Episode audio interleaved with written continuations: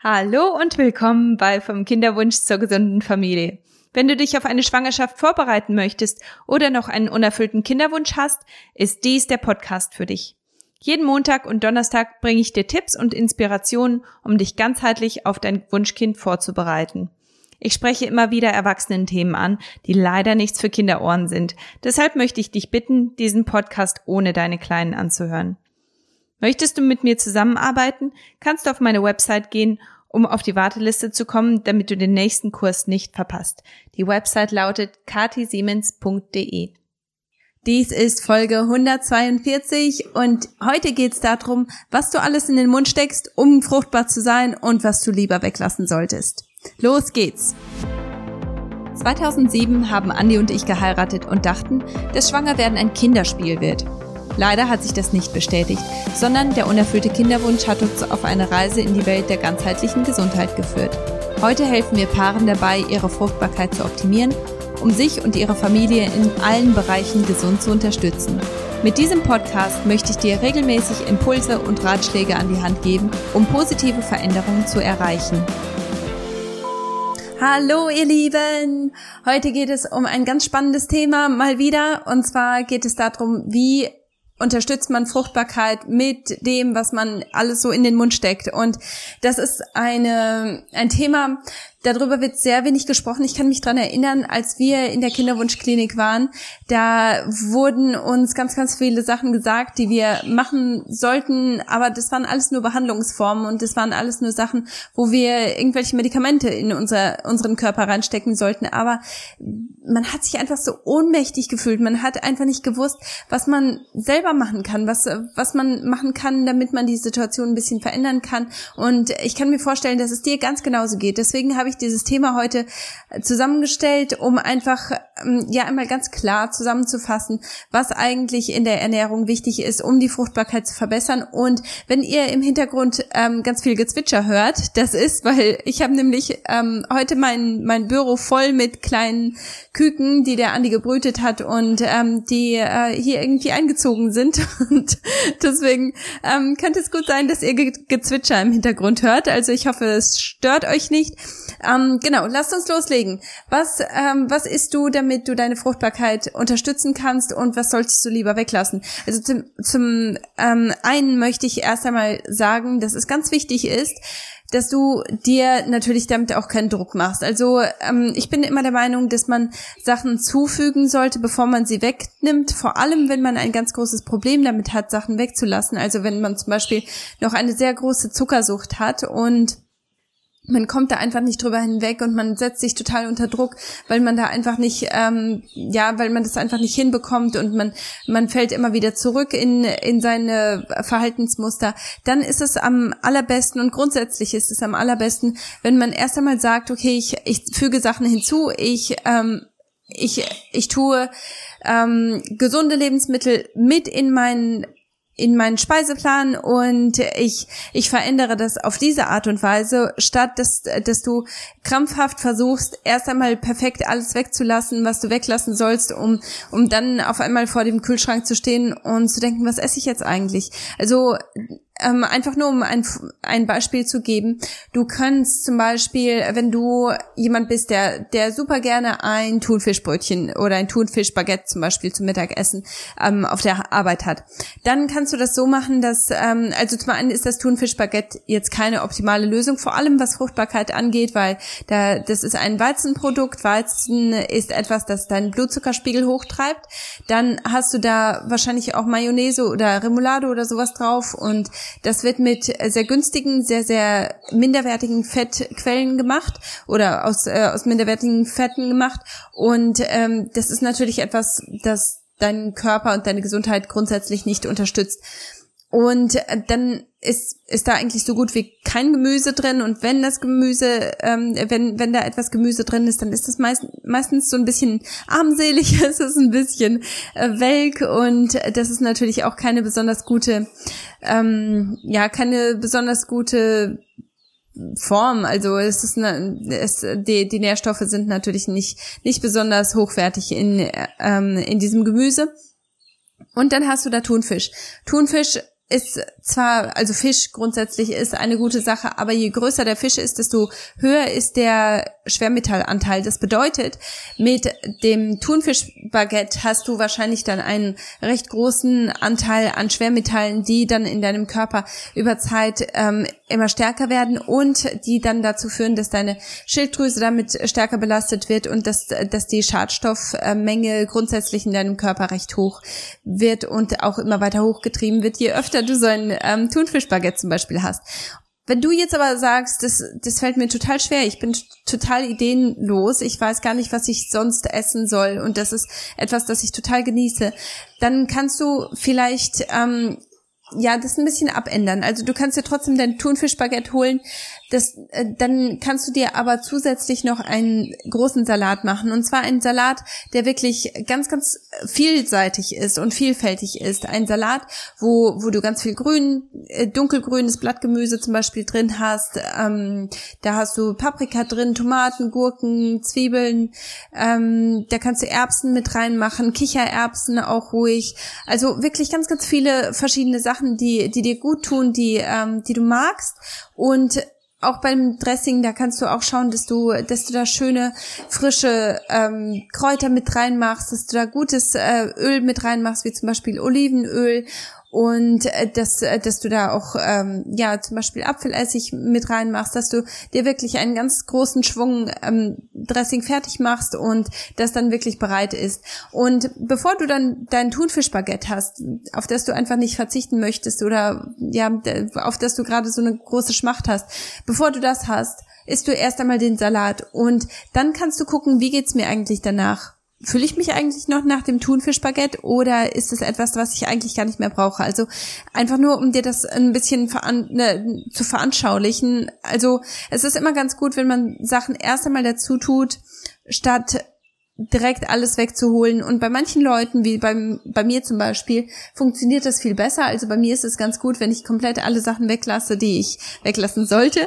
Ähm, aber das funktioniert natürlich nicht bei jedem. Und wenn du jemand bist, der einfach nicht weiß, wo er anfangen soll, dann ist das vielleicht eine ganz gute Möglichkeit, dass du einfach immer mehr und mehr in deinen Speiseplan mit reinholst. Und wenn du zum Beispiel Lust auf etwas Süßes hast, dass du erst einmal ein Stück Obst isst und dann erst ähm, nach dem Stück Schokolade oder Gummibärchen oder was auch immer greifst. Und dann ist das Verlangen meistens auch gar nicht mehr so sehr groß. Also probier es einfach mal aus. Ähm, genau, jetzt kommen wir aber dazu, was isst du eigentlich? Was solltest du eigentlich essen, um deine Fruchtbarkeit zu verbessern?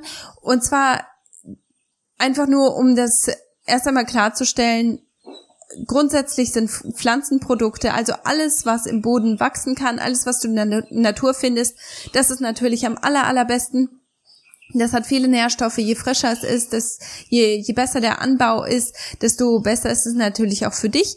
Und Pflanzenprodukte sind natürlich auch etwas, das, dass du ähm, grundsätzlich viel stärker auch in deine Ernährung mit einbauen solltest, wenn du deine Fruchtbarkeit verbessern möchtest. Die meisten möchten ihre Fruchtbarkeit verbessern, um eine Schwangerschaft zu ermöglichen oder um eine Schwangerschaft ähm, wahrscheinlicher zu machen. Und wenn das bei dir der Fall ist, dann möchte ich bitte gerne, dass du dich so verhältst, als wenn du schon schwanger bist. Der Grund dafür ist, weil wenn du wenn du dann schwanger bist, dann möchtest du natürlich, dass alles, was du in den Mund steckst, alles, was du auf die Haut tust, die Entwicklung von deinem Kind unterstützt. Du möchtest natürlich nicht, dass, dass die Sachen, die du in und auf deinen Körper tust, dein Kind in irgendeiner Art und Weise schädigen. Und das bedeutet dann im Umkehrschluss, dass du auch die, also so, bis, bis du noch nicht weißt, dass du schwanger bist, auch in dieser Zeit möchtest du dich ähm, entsprechend ernähren, nährstoffreich ernähren und ähm, ja möglichst schadstoffarm ernähren und auch äh, die Pflegeprodukte entsprechend nutzen. nutzen.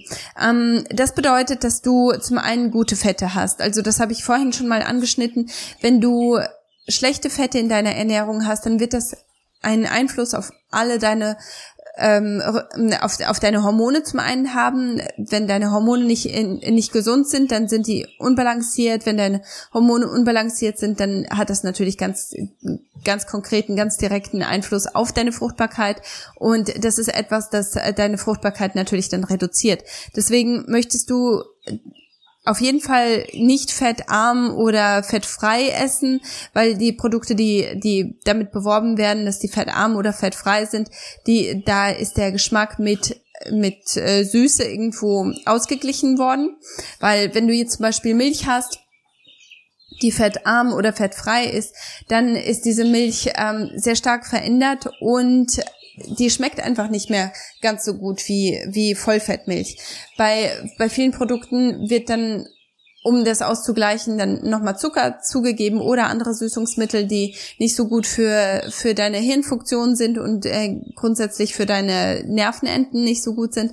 Also von daher ist es ganz wichtig, dass, dass man da einfach ähm, ja so naturbelassen wie möglich bleibt selbst bei, bei Milchprodukten, ich bin kein großer Fan von Milchprodukten, aber wenn es Milchprodukte sein sollen, dann, ähm, dann lieber Fell, äh, Vollfettmilch als, ähm, als eben Fett reduziert.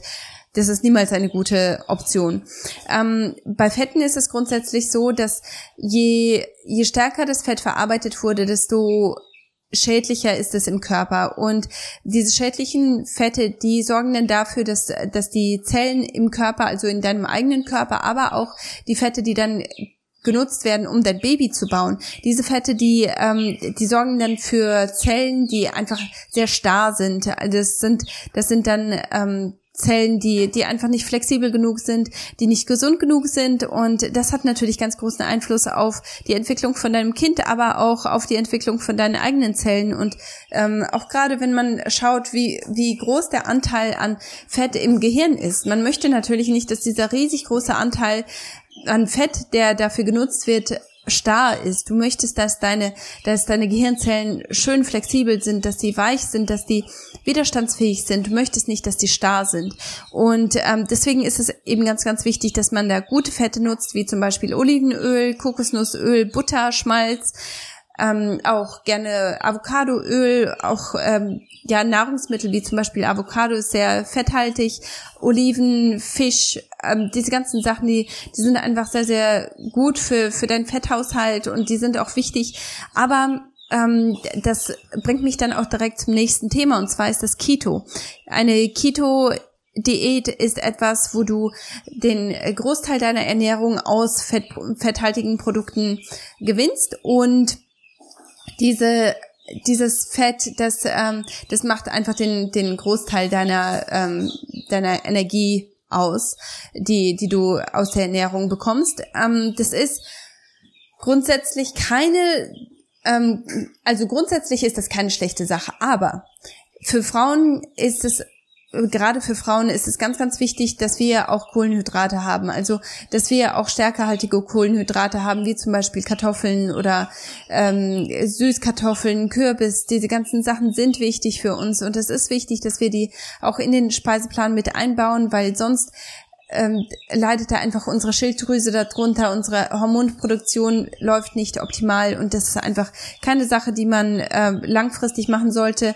Viele machen das kurzfristig, einfach um zum Beispiel Diabetes zu behandeln oder oder um äh, grundsätzlich ihre ihre Hormone zu regulieren ähm, oder um Gewichtsabnahme zu erreichen. Also für für einen kurzen Bereich, da würde ich sagen, nicht länger als zwölf Wochen, kann man das vielleicht machen, aber es kommt dann wirklich auch ganz, ganz stark darauf an, was deine persönliche Situation ist und wie du persönlich ähm, damit umgehen sollst. Also ja, das möchte ich auch nicht verallgemeinern. Genauso ist es bei, beim Intervallfasten auch. Also Intervallfasten kann eine ganz wunderbare Sache sein, aber gerade bei Frauen kann es auch zu ganz vielen Problemen führen. Und zwar ist der Grund dafür, dass du eben ja einen, einen langen Zeitraum hast, in dem du nichts isst und das kann dann dafür sorgen, dass du verstärkt Cortisol ausschüttest. Und Cortisol ist, ähm, wie, wie wir schon vorher immer wieder angesprochen haben, das ist unser Stresshormon. Und dieses Stresshormon, das, äh, das sorgt dann dafür, dass eben deine Schilddrüse auch überbelastet wird. Und wenn deine Schilddrüse nicht richtig funktioniert, das ist im Prinzip dein, ähm, dann, dann ähm, ja, dein, deine Schaltzentrale für alle deine Hormone. Wenn deine Schilddrüse nicht richtig funktioniert, dann funktionieren auch die anderen Hormone nicht richtig und das hat natürlich ganz, ganz klaren und direkten Einfluss auf deine Fruchtbarkeit. Ähm, genau, also Intervallfasten ist eine gute Sache, aber für Frauen sollte es nicht mehr als 12 bis 14 Stunden sein, ähm, also die Fastenzeit. Das bedeutet, wenn du um 7 Uhr abends deine letzte Mahlzeit hattest, dann solltest du um 7 Uhr morgens deine nächste Mahlzeit haben. Das ist auf jeden Fall ein, ein guter Rahmen, in dem du nichts essen solltest, weil unser Körper braucht eine Pause vom, vom Essen, einfach nur damit Nahrung gut verdaut werden kann, damit auch andere Prozesse gut laufen, damit die Verdauung nicht rund um die Uhr läuft. Aber wenn, äh, wenn dieser, äh, wenn diese Fastenzeit länger als 14 Stunden beträgt, dann kann das eben auch den gegenteiligen Effekt haben. Also von daher, äh, gerade zum Thema Fett ist das vielleicht auch etwas, das interessant ist. Dann ist es auch wichtig, ähm, wenn man schaut, dass man äh, ähm, ja die Fruchtbarkeit verbessern möchte mit den Lebensmitteln, die man isst, dann ist es auch wichtig, dass man ballaststoffreich ist und dass man eben, wie ich auch vorher schon erwähnt habe, dass man Kohlenhydrate in der Ernährung hat. Aber diese Kohlenhydrate, häufig denkt man bei Kohlenhydraten und auch bei Ballaststoffen an Getreideprodukte. Das ist nicht, was ich meine. Mit Ballaststoffen und ähm, Kohlenhydraten meine ich Gemüse. Also das, das sind dann alle Gemüsearten, die du dir vorstellen kannst und dann auch stärkehaltige Sachen wie zum Beispiel Hülsenfrüchte oder ähm, Kartoffeln, Süßkartoffeln ähm, Kürbis, diese Sachen, die sind natürlich auch wichtig. Und du kannst auch ähm, du kannst auch Kohlenhydrate nutzen, wie zum Beispiel braunen Reis oder ähm, oder Quinoa oder Buchweizen. Also das, das sind alles Getreidearten, die glutenfrei sind oder ist es ein Semigetreide eben. Und äh, das ist etwas, das, das sehr proteinreich ist, dazu kommen wir gleich nochmal, ähm, aber das ist auch etwas, das, das dich wirklich lange satt hält, das deinen Blutzuckerspiegel stabil hält. Und da kannst du zum Beispiel auch so Sachen wie zum Beispiel Haferflocken nutzen. Und gerade jetzt im Herbst, wo es äh, kühler wird und man ja sich auch häufig nicht so nach nach ähm, kalten Sachen wie zum Beispiel ein Smoothie fühlt, da kann man wirklich so ähm, ein Bechermüsli zum Beispiel über Nacht ein, einsaugen lassen oder man macht sich ein Porridge und äh, diese Sachen, die sind schön wärmend und die stabilisieren auch wieder den Blutzuckerspiegel, die halten eine, einen lange satt und die eben, äh, die sind eben auch sehr, sehr proteinhaltig.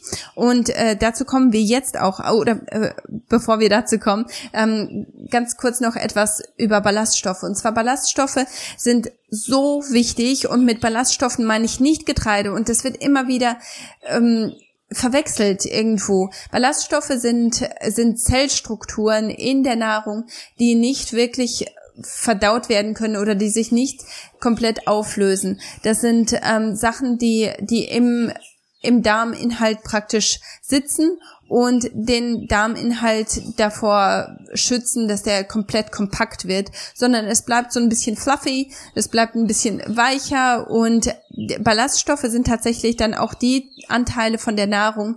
Also das sind zum Beispiel Zellwände von, von Gemüse. Ähm, und diese ganzen Zellstrukturen in, im Gemüse, die werden dann weiterverwendet von unseren Darmbakterien. Die Darmbakterien brauchen nämlich diese Zellstrukturen als ihre eigene Nahrung. Und es ist wichtig, dass man das so im Hinterkopf behält, dass man niemals eine gute Darmgesundheit haben kann, wenn man keine Ballaststoffe in der Ernährung hat. Und mit Ballaststoffen, wie gesagt, damit meine ich Gemüse. Ich meine damit die Zellstruktur in Gemüse.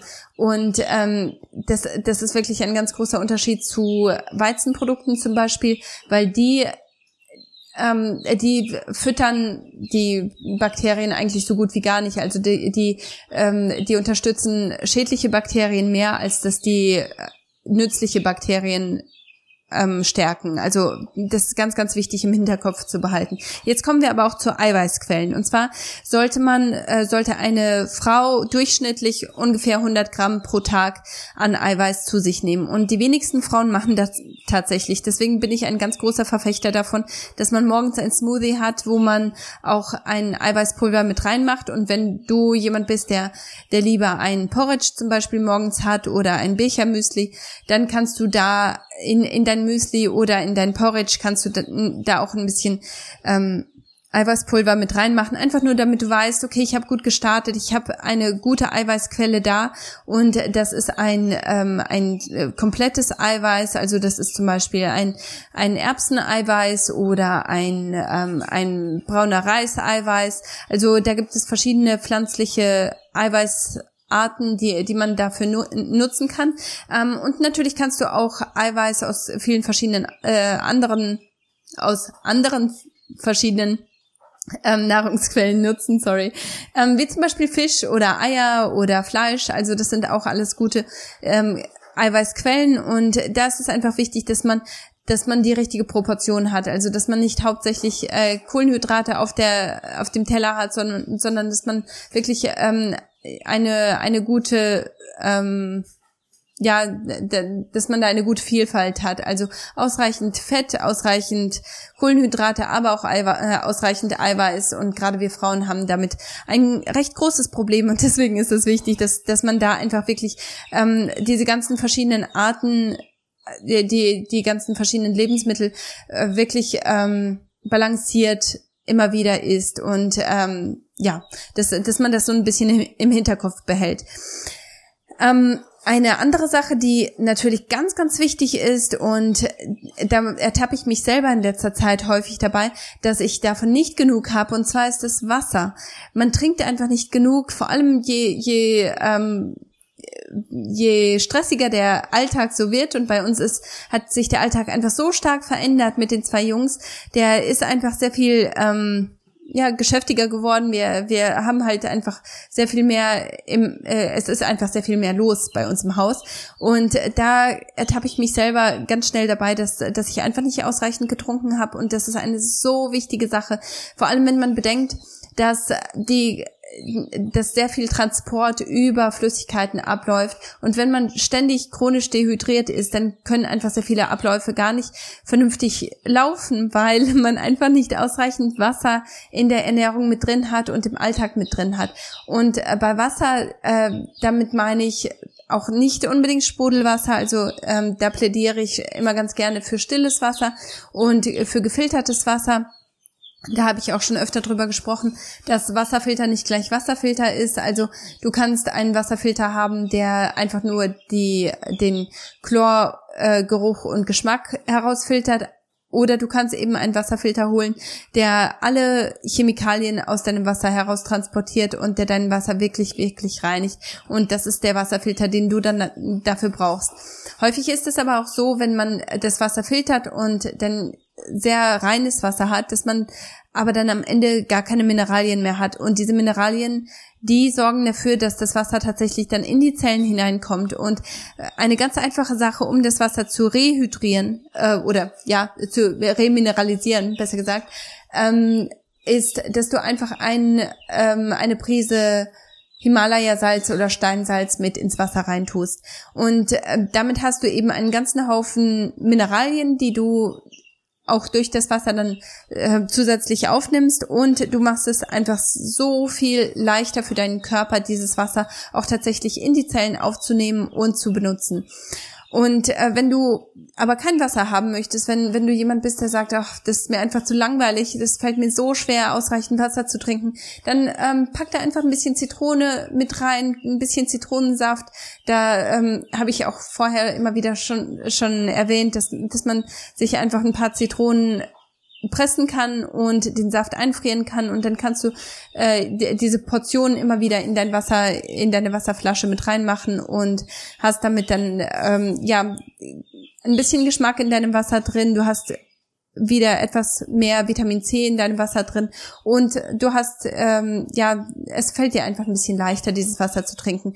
Eine andere Sache, die gerade beim, äh, beim ausreichend Trinken und äh, bei Dehydration wichtig ist, ähm, da würde ich dir wirklich meinen Energy Booster sehr, sehr ans Herz legen. Da kannst du einfach auf meine Website gehen, kathisiemens.com und wenn du da in den Mitgliederbereich gehst, der kostenlos ist, da findest du auch die Anleitung für den Energy Booster.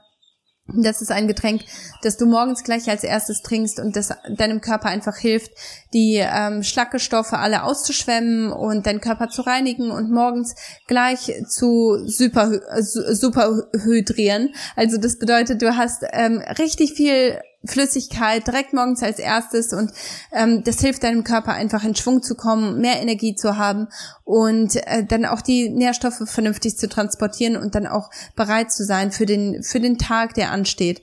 Also ich denke, das ist eine ganz ganz wichtige Sache, die häufig übersehen wird und grundsätzlich egal ob du schwanger werden möchtest oder nicht schwanger werden möchtest, Fruchtbarkeit ist natürlich eine ganz wichtige Sache, die uns alle etwas angeht. Und wenn man Nahrungsmittel oder auch Lebensmittel in, sein, in seiner Ernährung mit drin hat, die unfruchtbar sind, dann wird das auf jeden Fall Einfluss auf deine eigene Fruchtbarkeit haben. Das bedeutet, das sind dann zum Beispiel kernlose Trauben oder kernlose Melonen, diese ganzen Sachen, die sind so gezüchtet, dass sie keine Kerne mehr enthalten. Aber überleg mal, geht, lass dir das mal durch den Kopf gehen, was äh, diese, diese manipulierten und veränderten Lebensmittel mit deinem eigenen Körper machen. Also natürlich viele Sachen, die kann man so gar nicht genau wissen, was für einen Einfluss das hat.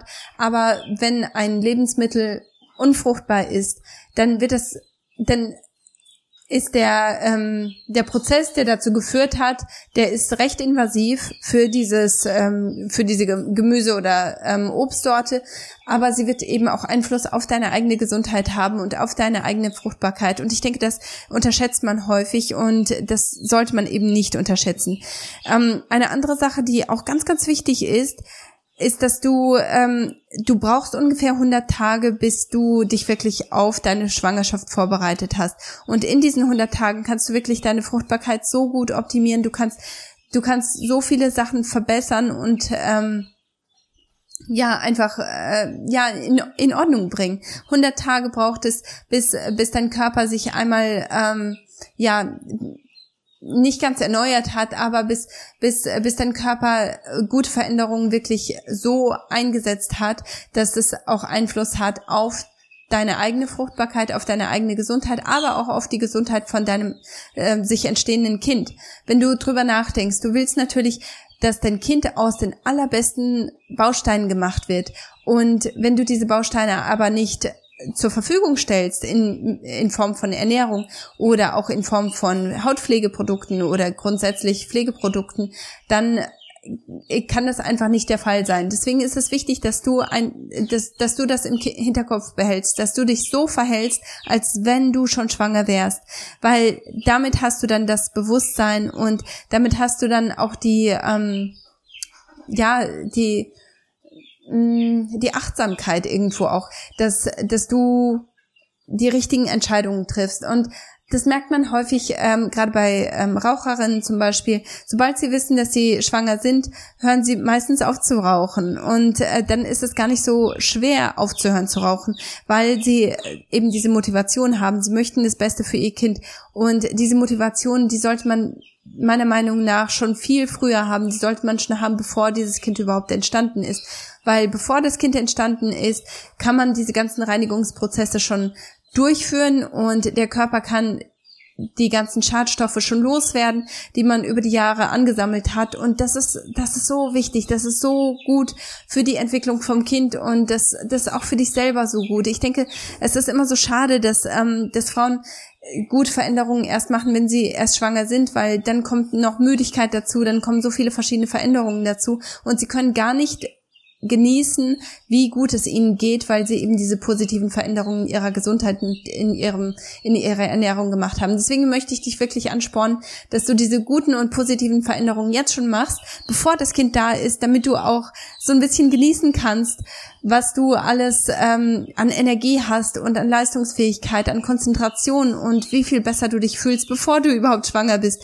Und ja, ich hoffe, dass diese Folge dir viel gebracht hat. Einmal, um zusammenzufassen. Also natürlich brauchst du ganz viele Pflanzenprodukte, alles was was in der Erde wachsen kann, das ist gut für deine Fruchtbarkeit. Dann möchtest du gute Fette haben, du willst ballaststoffreich ähm, essen und ähm, viele gute gute Kohlenhydrate haben, die eben deinen Blutzuckerspiegel stabilisieren, statt ihn zu erhöhen.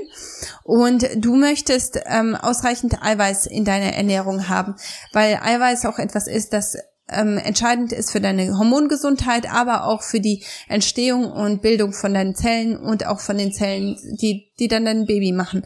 Und ähm, ja, einfach um das nochmal abzuschließen mit, mit diesem einen Satz, ist so, als wenn du schon schwanger wärst. Und vergiss nicht, dass, dass du, ähm, dass es ein Prozess ist.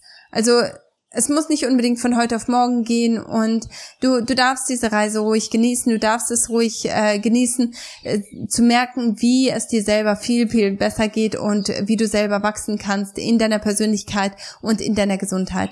Ich danke dir, dass du bis, ähm, bis hierhin zugehört hast und dass du heute dabei gewesen bist. Das bedeutet mir so sehr viel. Und äh, beim nächsten Mal geht es weiter mit dem Thema Fruchtbarkeit. Und ich bin gespannt, was, ähm, was du vom nächsten Thema hältst. Und zwar werden wir uns ähm, in im nächsten Podcast mit ähm, wiederkehrenden Fehlgeburten beschäftigen. Und ich denke, das ist auch wieder ein Thema, das sehr, sehr viele von, von uns angeht und ähm, einfach auch sehr, sehr interessant ist und das Hintergrundwissen dazu ja auch einfach sehr viel ähm, Macht gibt, sehr viel, sehr viel Verständnis schenkt und sehr viel Trauer und Verzweiflung auch wegnehmen kann oder ja verringern kann, weil so ganz wegnehmen kann man das nicht, weil das ein großer Verlust ist. Aber ich bin gespannt, euch diese, diese Podcast-Folge nächste Woche zu bringen. Ähm, also nächste Woche geht es um Fehlgeburten und ich freue mich schon auf euch. Bis dann. Tschüss. Vielen Dank, dass du eingeschaltet hast bei Vom Kinderwunsch zur gesunden Familie. Es ist eine echte Ehre, dich dabei gehabt zu haben. Um deine ersten Veränderungen zu machen und dich optimal auf deine Schwangerschaft vorzubereiten, kannst du einfach den Link für mein kostenloses Starterpaket in den Show Notes nutzen. Natürlich bin ich auch bei Instagram als kati-siemens und bei Facebook als Kati Siemens Nutrition. Zuletzt möchte ich dich bitten, diesen Podcast zu teilen und mir bei Apple 5 Sternchen und eine Rezension zu hinterlassen, damit auch andere von diesem Podcast und all den wertvollen Themen erfahren. Ich freue mich schon aufs nächste Mal mit dir. Bis dann. Tschüss.